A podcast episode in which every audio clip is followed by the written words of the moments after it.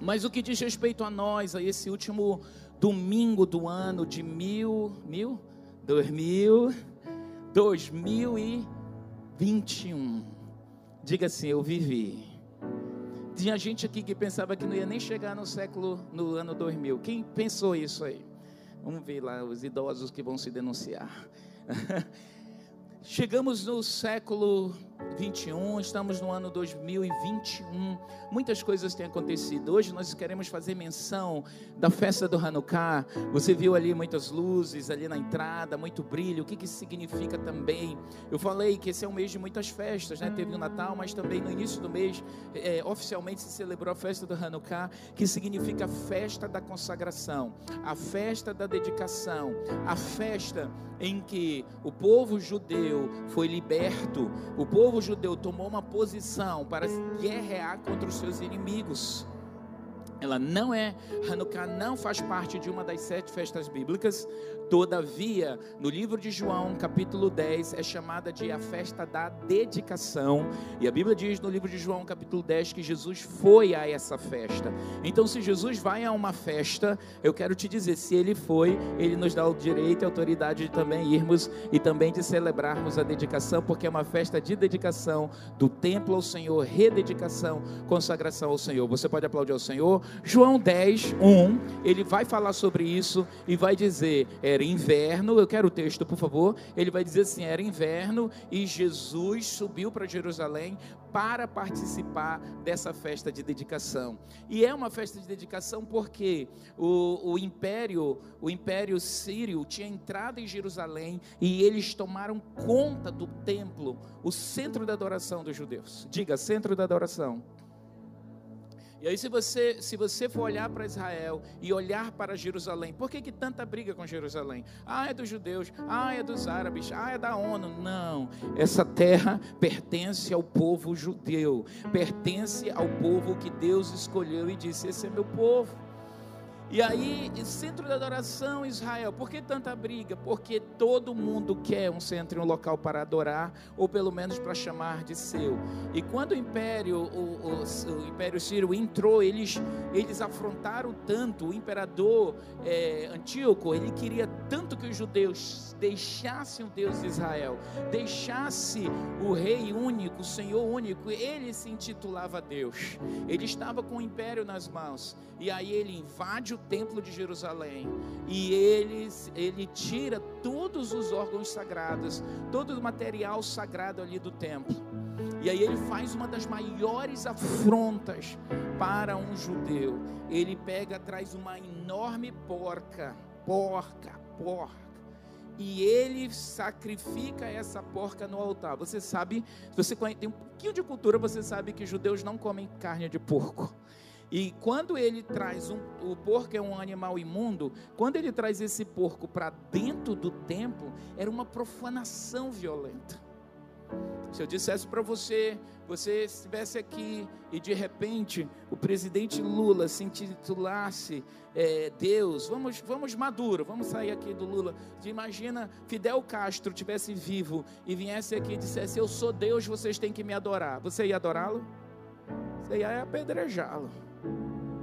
Como um maluco desse, um, um, um, perseguidor desse, um matador de pessoas, diz Deus. E ele dissesse assim: agora aqui nesse lugar quem pertence sou eu, os meus deuses e as minhas entidades. E trouxesse aqui religiões de invocação de demônios e fizesse sacrifícios aqui e começasse a matar galinha, matar porco em sacrifício e pessoas com roupas e rituais alheios aos nossos, com danças, com tambores, com batuques, fizessem invocação de demônios, você ia ficar quieto? Não. O que, que você ia fazer? Aí eu ia embora. A gente faz isso no século 21 por causa da nossa, porque vivemos em um país democrático e uma série de coisas. Mas nessa época eles disseram: não, não vamos aceitar isso, não. Aquele templo é nosso, nós vamos tirar esses bandidos daí de dentro. E foi isso que eles fizeram. Eles se rebelaram contra toda profanação dentro do templo. E um pequeno povo, guiados por pelos chamados de macabeus, esse povo se levanta contra um império inteiro e eles conseguem vencer aquele exército, conseguem tirar o povo de dentro de todo Israel, eles, eles vencem um exército grandioso. Vence esse exército pelo poder de Deus. Eu quero te dizer que quando Deus está contigo no negócio, ninguém pode te vencer. Eles podem ter até vitórias passageiras, como é que esse povo, é, guiado por, por, esse, por esse povo chamado de Macabeus, sai? Eles eram homens que, que trabalhavam com enxada, com pá, eles eram trabalhadores rurais, eles não tinham as armas que aquele exército inteiro tinha, mas eles tinham Deus, e se eles tinham Deus, eles criam, eles disseram: Deus, não aceitamos essa profanação na tua casa. Então eles se levantam, guerreiam, conseguem remover, remover toda aquela profanação, conseguem tirar o exército de Jerusalém e eles começam a montar a sua própria guarda. E estamos, os sacerdotes vêm e dizem agora: vocês têm sete dias para limpar esse templo. E o templo era gigante. E daí começa o termo dedicação.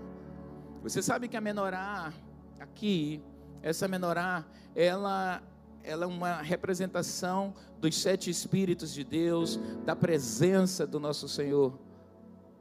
E você sabe que no templo, as sete hastes, cada dia uma haste era acendida a vela, aqui como um sinal de que diariamente a presença do Senhor deveria estar ali no meio do seu povo. O que aconteceu é que eles tinham sete dias, todo um ritual judaico para fazer aquilo, e eles não iam ter condições de fazer essa dedicação em sete dias, porque era muita coisa. E quando eles começaram a observar, aquilo ali que era para sete dias, tinha óleo somente para alguns poucos dias. Na realidade, acho que menos de dois dias. O azeite, porque aquelas lamparinas elas eram ligadas com azeite.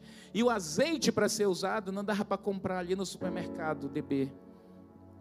Era um azeite especial, preparado pelos sacerdotes. Ele tinha um azeite que tinha que ter cura, um azeite que tinha aromas, incensos. Era um azeite todo especial. Eles não tinham tempo. Eles disseram: Deus, não dá para ligar isso sem aquele azeite especial. Então o Senhor vai multiplicar.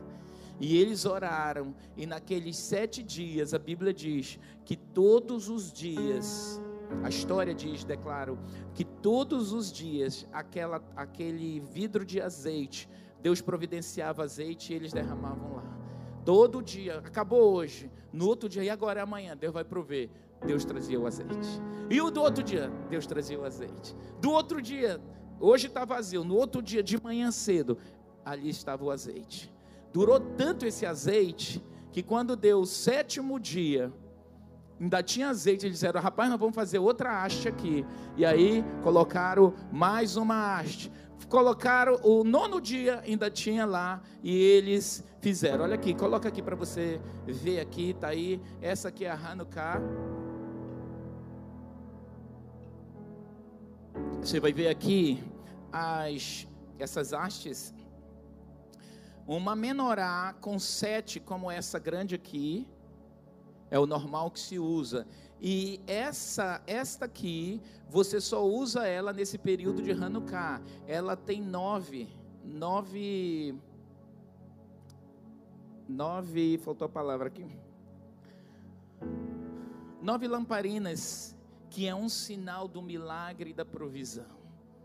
Às vezes algumas coisas são certinhas, né? Mas naquele tempo da dedicação, cada dia Deus proveu um milagre. Cada dia Deus derramou azeite para o dia 1, um, derramou azeite para o dia 2, derramou azeite para o dia 3, derramou azeite para o dia 4, para o dia 5, para o dia 6, meu Deus, para o dia 7. Quando eles olharam no outro dia, ei, ainda tem mais azeite, então cria mais uma aí que é milagre mesmo, Deus está criando. Botaram para o dia 8 oito. E aí essa, e aí a nona é o que? A nona é aquela que sai daqui do meio e que serve para encher todas as outras. O que, que isso significa na minha história, na sua história? Isso significa que você deve estar sempre aberto para o milagre que Deus quer fazer na sua vida, mesmo quando tudo diz que é impossível. Você pode aplaudir ao Senhor?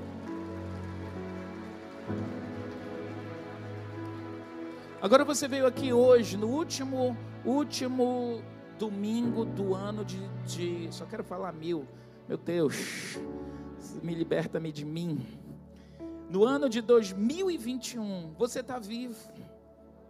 Eita, esse teu vivo aí está mais para morto que. Você está vivo em 2021. Você está viva. Você diga eu vivi. Quem adoeceu esse ano? Quem adoeceu? Quem se internou? Quem operou? Quem se libertou? Quem chorou? Nós vivemos muitas emoções. Muitas emoções. Mas eu quero te dar que não adianta a gente terminar esse ano sem iniciarmos um novo ano um ano com propósitos. E aí eu quero te dar uma dica aqui que está no livro de Jó 22, 21. Algumas decisões muito importantes para a sua vida, nesse dia de dedicação, nesse dia em que a gente está celebrando aqui a festa da dedicação, nós vamos entrar no nosso templo novo. Eu posso ouvir amanhã? Amém? Amanhã? Não. Nós estamos com a nossa festa programada para terça e quarta-feira. Apóstolo, e como é que vão ligar lá? A gente está empurrando os caras. Vai ter que acontecer esse milagre. Eu preciso desse milagre. A casa está pronta. Pronta para receber você lá. Eu posso ouvir amém? Só tenho uma notícia para ti. A virada do ano vai ser lá. nós vamos ter que fazer o seguinte: a casa está pequena. Você, ou você chega cedo e consegue lugar lá, ou você vai cultuar aqui, porque nós vamos ter que fazer os dois lugares. Nós vamos fazer num grande centro de convenções aqui de Manaus, mas foi cancelado. Você sabe que eventos acima de 3 mil pessoas é proibido, está proibido por questão do decreto de pandemia. E o que, que nós vamos fazer? Lá não vai caber tantas pessoas. As pessoas já por que você não faz no templo novo? Porque não cabe. O nosso templo não foi, ainda não está terminado para caber as quase 3 mil pessoas. Nós vamos entrar nele com essa parte que está e falta ser feita a galeria que vamos fazer quando nós conseguirmos respirar. Diga amém. Aí você vai dizer assim para a pessoa ao seu lado: quando você pegar mais bloco e vender, nós vamos conseguir. Pode dizer para ele. E se alguém reclamar, poxa, então eu não vou vir para a virada, você vai poder assistir online, você vai poder chegar mais cedo, mas a última virada, com um grande número de pessoas que fizemos, nós tínhamos quase mil, quatro mil pessoas, porque as pessoas vêm com suas famílias, vêm com, querem entrar, o povo é muito crente, quer iniciar o ano assim, com o pé direito, não, quer iniciar o ano debaixo de bênção mesmo, dizendo, Senhor, eu estou aqui, cuida de mim, guarda a minha casa, a minha vida, a minha família, amém? Nosso culto começará às 8 horas. Apóstolo vai estar lá, eu vou estar lá, apóstolo Xana, vamos fazer um culto ao vivo de um lugar para o outro. Nós temos essa tecnologia, graças a Deus, e vai dar certo. Amém? E aí, voltando aqui, o que que eu preciso? Eu quero te dar as últimas dicas dessa semana, que é a última semana desse ano 2021. A primeira notícia é que você está vivo, está bonito, está bonitona, está lindão, está lindona, está saudável. Talvez você pegou até uma gripe, mas a gripe não te matou. E nem vai te matar. Amém. Você não vai morrer, mas você vai viver para proclamar as maravilhas de Deus. Você pode dizer amém? Pode aplaudir ao Senhor? Mas nessa festa da dedicação, se você for fazer, o que, que, o que, que a gente pode fazer para nos consagrarmos a Deus? A Bíblia diz no livro de Jó, capítulo 22, versículo 21 em diante. Eu quero ler aqui, eu quero começar com a, a versão NVI, muito interessante. Tem quatro passos para você ter uma vida de êxito. Primeiro, quantos gostariam de ter todas as suas orações respondidas? Diga amém. Vou te dar uma dica aqui. Jó traz essa dica. Quantos de vocês creem que você, movido pelo Espírito de Deus, tem poder para abrir a boca e fazer decretos e os céus dizerem, dizerem amém para os seus decretos? Você crê que é possível? Jó nos dá uma dica. Quem foi o livro de Jó? O homem de Jó. Ali é toda essa história desse homem que viveu grandes sofrimentos, mas que em um período de. O sofrimento de Jó não durou um ano. Mas é, o sofrimento que ele passou, ele era milionário, foi morar debaixo da ponte, literalmente, ficou leproso, perdeu suas posses, perdeu só dez filhos. Ai meu Deus, chega, eu estou olhando para uma mãe aqui, chega, ela fechou o olho assim, como meu Deus do céu. Que dor terrível. A mulher dele ficou igual louca. E ela diz: Ó, oh, amaldiçoa logo, logo esse Deus aí que tu diz que deu tudo. Amaldiçoa logo ele, morre que eu não aguento mais também. Já, já perdi dez filhos, tu morrer. Há tanta desgraça que tu morre, eu vou atrás de ti. Ela estava maluca. Só as mães podem imaginar que dor aquela mulher tinha e por isso Deus a perdoou, porque quando os nossos traumas emocionais são violentos demais, que nem a nossa mente entende, o Senhor sabe o que passa dentro da gente.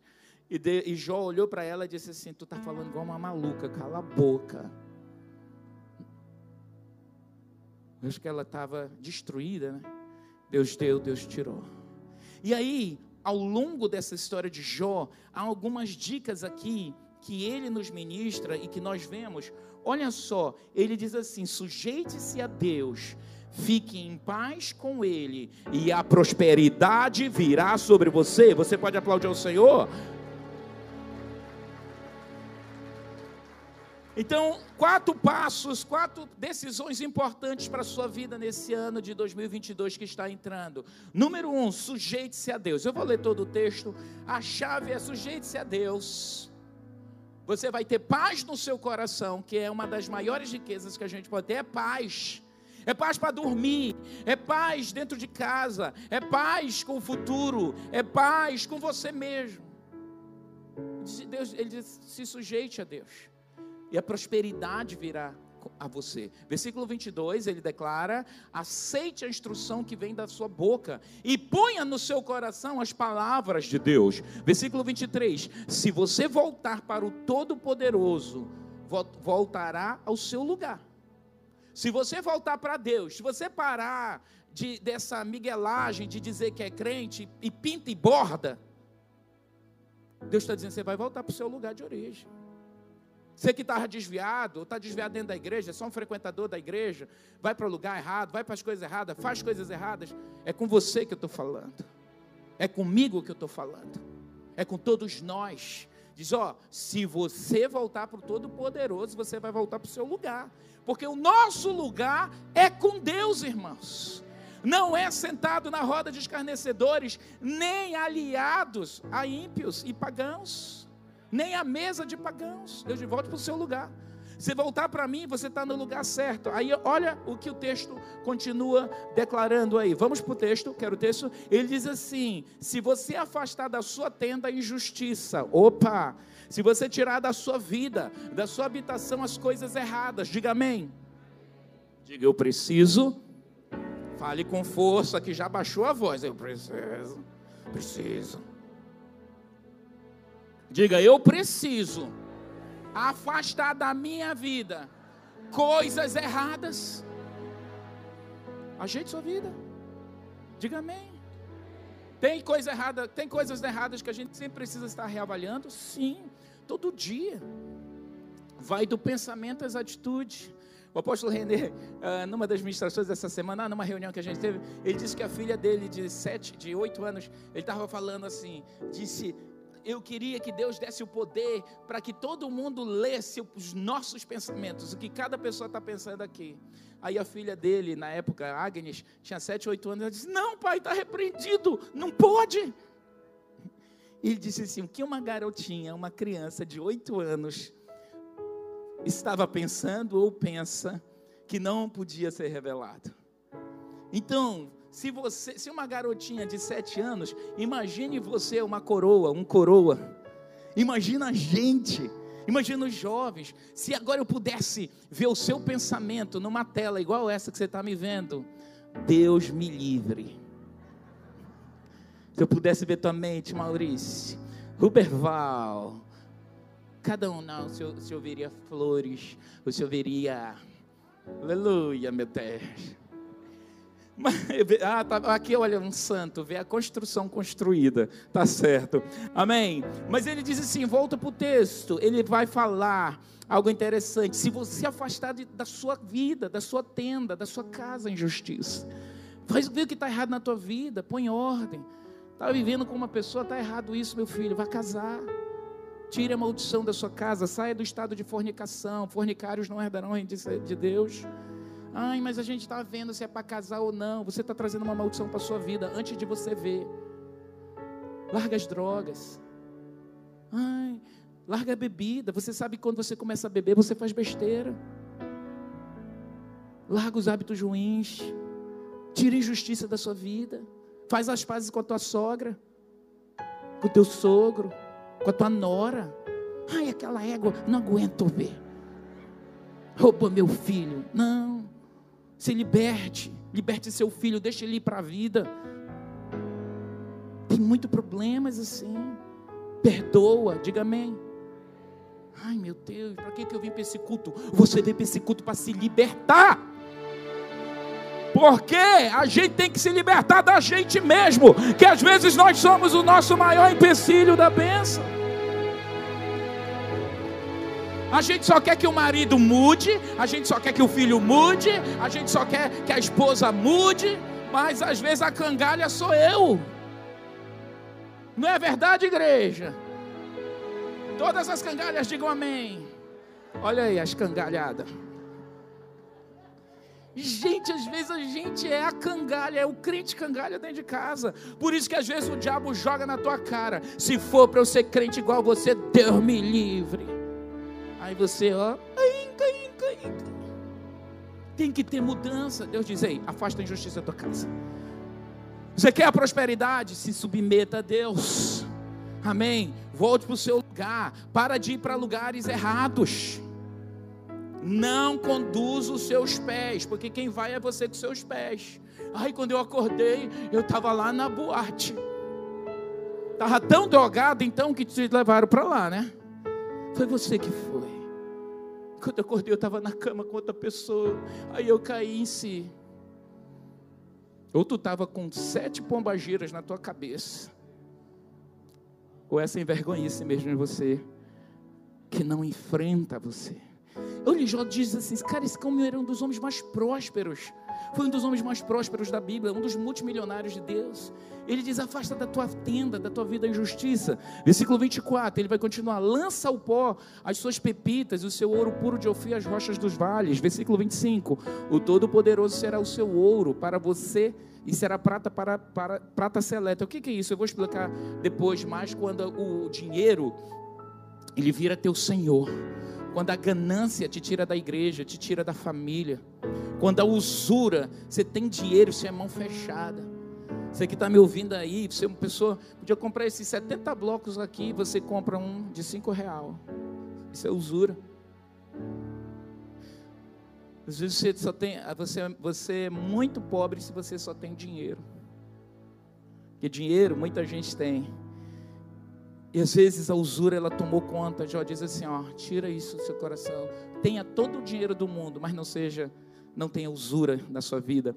Versículo 26, ele vai lá, é certo. Aí olha só, se você fizer isso, é certo que você achará prazer no Todo-Poderoso e erguerá e no Todo-Poderoso e erguerá o rosto para Deus, né? Que você está voltando para Ele, está fazendo as coisas certas, você vai olhar para Deus. Versículo 27 ele diz: Você vai orar a Ele e Ele te ouvirá. Diga amém. Eu estou orando, eu sei que Deus está me ouvindo. Não, será que o Senhor me ouve? Alguém aí em cima se esqueceu de mim? Não. Começa com você. Deus diz assim: se ajeite, que eu vou ouvir sua oração. Se ajeite, César, eu vou ouvir sua oração. Se ajeite. Se ajeite. Se ajeite, eu vou ouvir sua oração. Se ajeite, Demetrio. Pare com essas coisas. Eu vou ouvir sua oração. Ele diz assim: a ele orará e ele ouvirá, você cumprirá seus votos, suas promessas a Deus. Eu disse que ia mudar, cumpra. Eu disse que ia melhorar com a minha esposa, cumpra. Eu disse que ia tratar meu marido melhor, cumpra seu voto. Você não disse que ia tratar seu marido melhor? Você não disse que ia ser o melhor filho? Cumpra seus votos a Deus. Aí, versículo 28 diz: O que você decidir vai acontecer. Você está em linha com Deus, meu irmão. Quando você está na sintonia com Deus, não tem diabo que te roube. Lembra que ele disse: vai orar, Deus abençoa a minha empresa. E eu profetizo que essa empresa vai ser uma bênção. Você está na ordem. Você está vendo a importância de você fechar brechas na sua vida? Diz: O que você decidir se fará, e a luz brilhará em seus caminhos. Ok? Tem mais algum? Eu acho que para aí mesmo. Ok, agora eu quero na outra versão. Vamos na versão que eu chamo a versão mais galerosa, né? uma versão mais clara. Porque às vezes as pessoas dizem, ah, eu não entendi a palavra. Eu vou te dar quatro tópicos que esse texto fala aqui, de como esse ano de 2022 nós vamos ter uma vida com mais êxito, com mais vigor espiritual, vigor emocional, vigor psíquico. Sua mente vai fluir de ideias, de de, expectativas de coisas boas.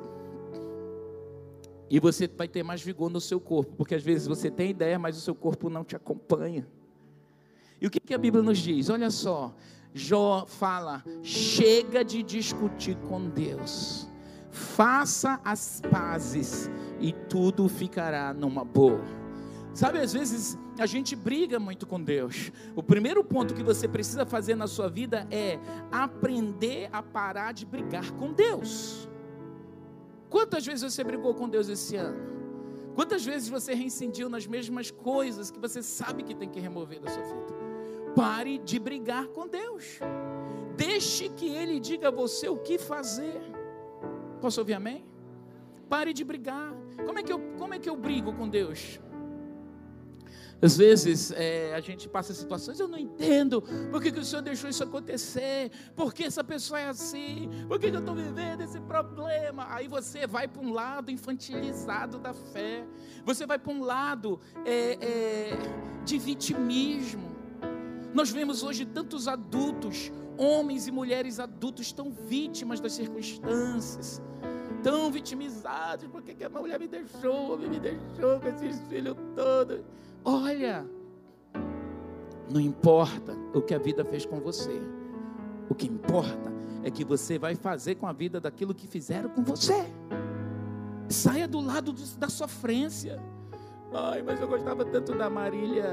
É o nome? Da música da Brega? Eu esqueci.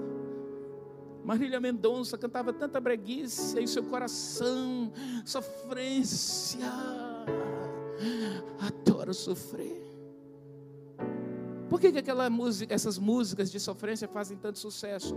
Porque a nossa alma, a nossa alma é nojenta, a nossa alma gosta de sofrer, de coitadismo.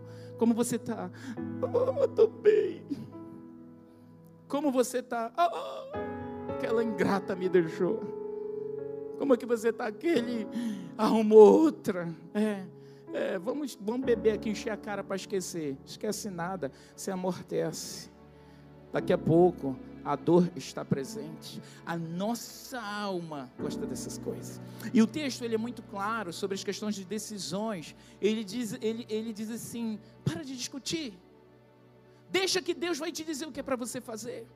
Qual é, o, qual é o problema que você está enfrentando agora? Deus, o que, que eu faço para resolver esse problema? O que eu faço para resolver o problema lá no meu restaurante, Senhor? Senhor, o que, que eu faço para resolver o problema lá dentro da empresa onde eu dirijo? Senhor, eu estou com esse problema com esses filhos. O que é para eu fazer? Porque tem hora que eu quero parecer, eu tenho vontade de bater, bater, bater. Senhor, tem horas que eu tenho vontade de deixar essa mulher, arrumar uma outra legalzinha. Porque essa que o Senhor me deu, Deus diz, quem escolheu a cangalha foi você.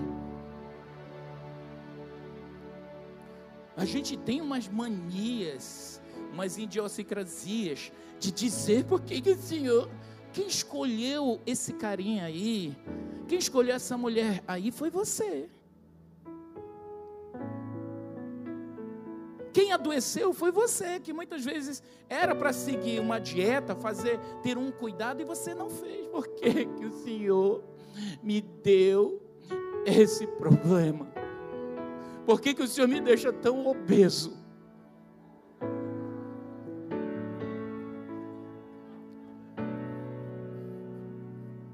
Aí veio um homem de Deus e disse: Vamos começar, agora em dezembro, vamos começar um programa de emagrecimento.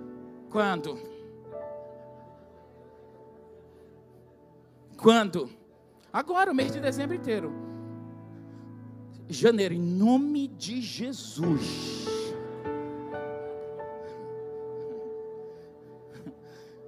Cara, você morre pela boca, literal. Então peça o que Deus, Deus diz assim: Deus te fez com uma medida sobre peso e medida. Sua altura determina, deve ser uma, o seu peso deve ser o ponto de referência à sua altura. Por exemplo, 1,77m. Falando pastor Maria Alvo, gente, aqui na frente. Se você está acima de 90, já está com problema. Deixa Deus te dizer o que você vai fazer. Apóstolo, como eu resolvo o problema com a minha filha? Sim, esses dois filhos, sim. Minha filha, meu filho estão com esse negócio de ideologia de gênero, estão com essa conversa que nasceram assim. O que, que eu faço? Quero acabar de bater, não vai resolver tu bater no teu filho, porque o teu filho está sendo doutrinado na escola, 20 horas, 30 horas por semana na sala de aula. Às vezes você mal traz ele para a igreja. Olha, tem pais que era para trazer o filho aqui para a igreja e traz, não bota o menino lá. Ele não gosta de ficar lá embaixo. Ele não vai aprender. Aí ele gosta de ficar aqui porque o senhor ri. Eu não sou palhaço. Mas eu quero te dizer que lá ele vai aprender uma linguagem e como vencer essas ideologias infernais que estão aí perturbando nossas crianças. Siga a direção de Deus. Eu posso ouvir amém? Engraçado, olha, eu sou educador, gente, eu sou pedagogo. E aí eu vejo os pais, o meu filho, quatro anos, não quer ficar lá embaixo. Meu filho, cinco anos, não quer. Aí ele está aqui, aposto. Engraçado, na escola tu mete a ripa nele para ele ir. Porque tem filho que não quer ir para a escola todo dia. E você leva o menino. É ou não é verdade? Bota na sala, tá aí, pastor, professora. E se sair, tu já sabe, né? Aí na igreja, com as coisas de Deus, é relaxado. Ah, não quer ir, filhinho, tá tão cansadinho, dorme, neném. Depois tu vai ver o neném. Tu veio e ele ficou. A Bíblia diz: Tu inculcarás. Você está me ouvindo, pai? Você está ouvindo de um pedagogo. Sabe o que é inculcar na mente? É socar. Deus, você vai socar essas palavras na cabeça dele, na cabeça dela. Você tem que cuidar até com a escola que você coloca seu filho, porque seu filho pode ser um excelente profissional e virar um ateu dentro da sua casa.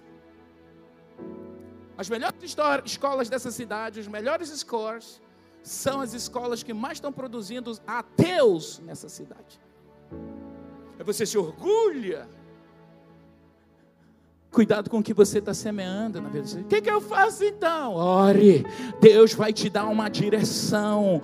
Toda a nossa vida deve ser pautada em Deus. Ele não disse, para de brigar comigo, faz as pazes comigo que eu vou te dizer o que tu vais fazer. No meio de uma geração perversa e corrupta. Ele diz assim no versículo 23: Se voltar para o Todo-Poderoso, Ele vai reconstruir tua vida.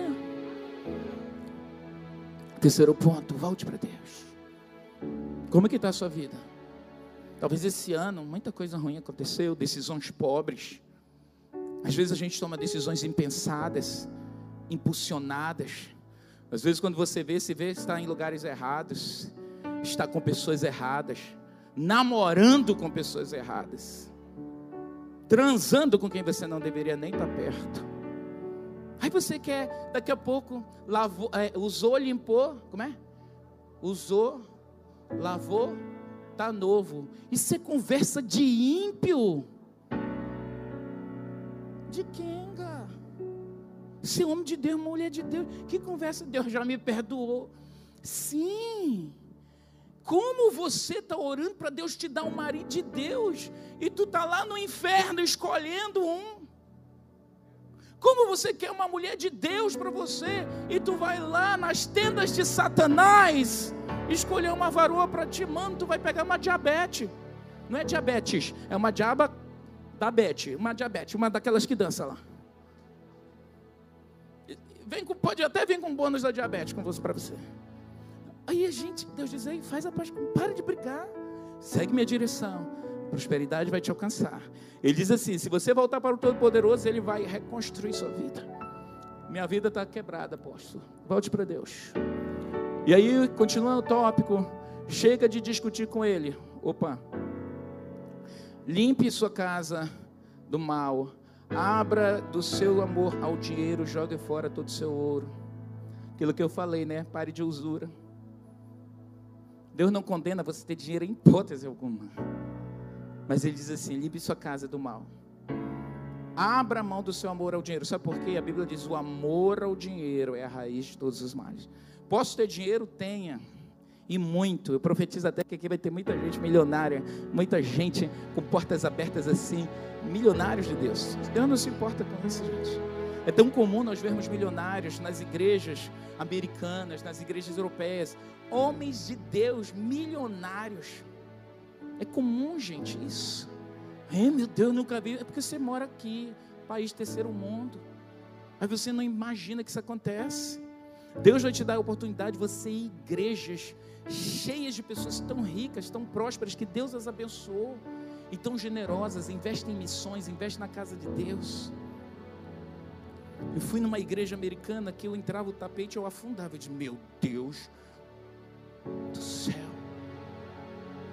Banheiros maravilhosos, tudo lindo, tudo belo, tudo ornado. Aí a gente é crente de terceiro mundo, tem mentalidade desse. Então, devia vender tudo isso para dar para os pobres, né? Lá do Brasil. Ah, cada um anda segundo a luz que tem. Muitos pobres que tem no nosso país e nos países de segundo e terceiro mundo, eles estão naquela condição que eles decidiram estar. Não é só o sistema que os empobrece.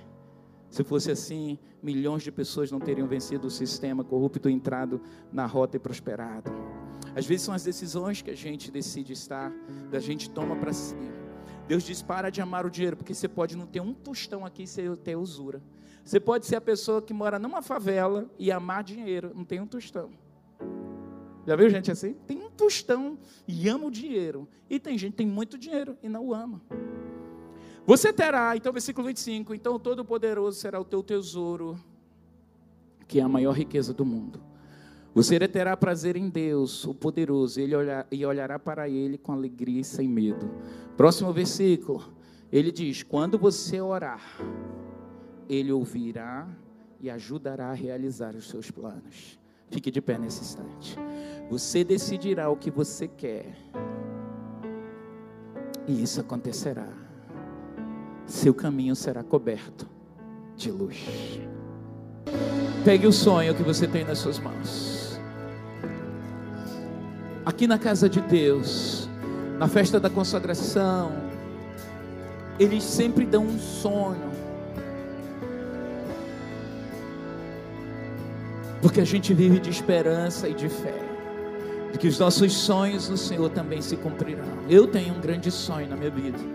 Quantos têm um sonho aqui? Nós vamos nos alimentar da fé. Que esses sonhos em Deus se cumprirão. Aleluia. Para o nosso casamento, aqueles que estão casados, para os nossos filhos, nossas filhas, aqueles que têm netos, netos na sua empresa, comece a comer, eu vou profetizar. Você vai dizer, Deus, eu, eu me alimento de sonhos na tua casa. E eu oro, enquanto você está comendo, você ora e diga, Senhor, ora na tua mente, aí você vai dizer, eu creio que o Senhor está estabelecendo coisas. Eu vou parar de brigar, eu vou parar de discutir, eu vou parar de ser rebelde, eu vou parar de ser opinioso, egocêntrico, achar que só o que eu penso é certo, deixar os meus achismos. Eu quero a tua prosperidade sobre a minha vida. Bota a mão no seu coração e diga: Eu preciso da tua prosperidade sobre mim, na minha vida, nos meus caminhos. Pai, em nome de Jesus, toma o teu povo, que essa palavra, tudo que aconteceu nesse culto aqui hoje, meu Deus, sirva de grande impacto, mudanças de vidas, que os teus sonhos para o teu povo se cumpram cabalmente, e esse povo seja extremamente abençoado, e que o amor de Deus Pai, a graça redentora do Senhor Jesus Cristo, as divinas consolações do Espírito Santo,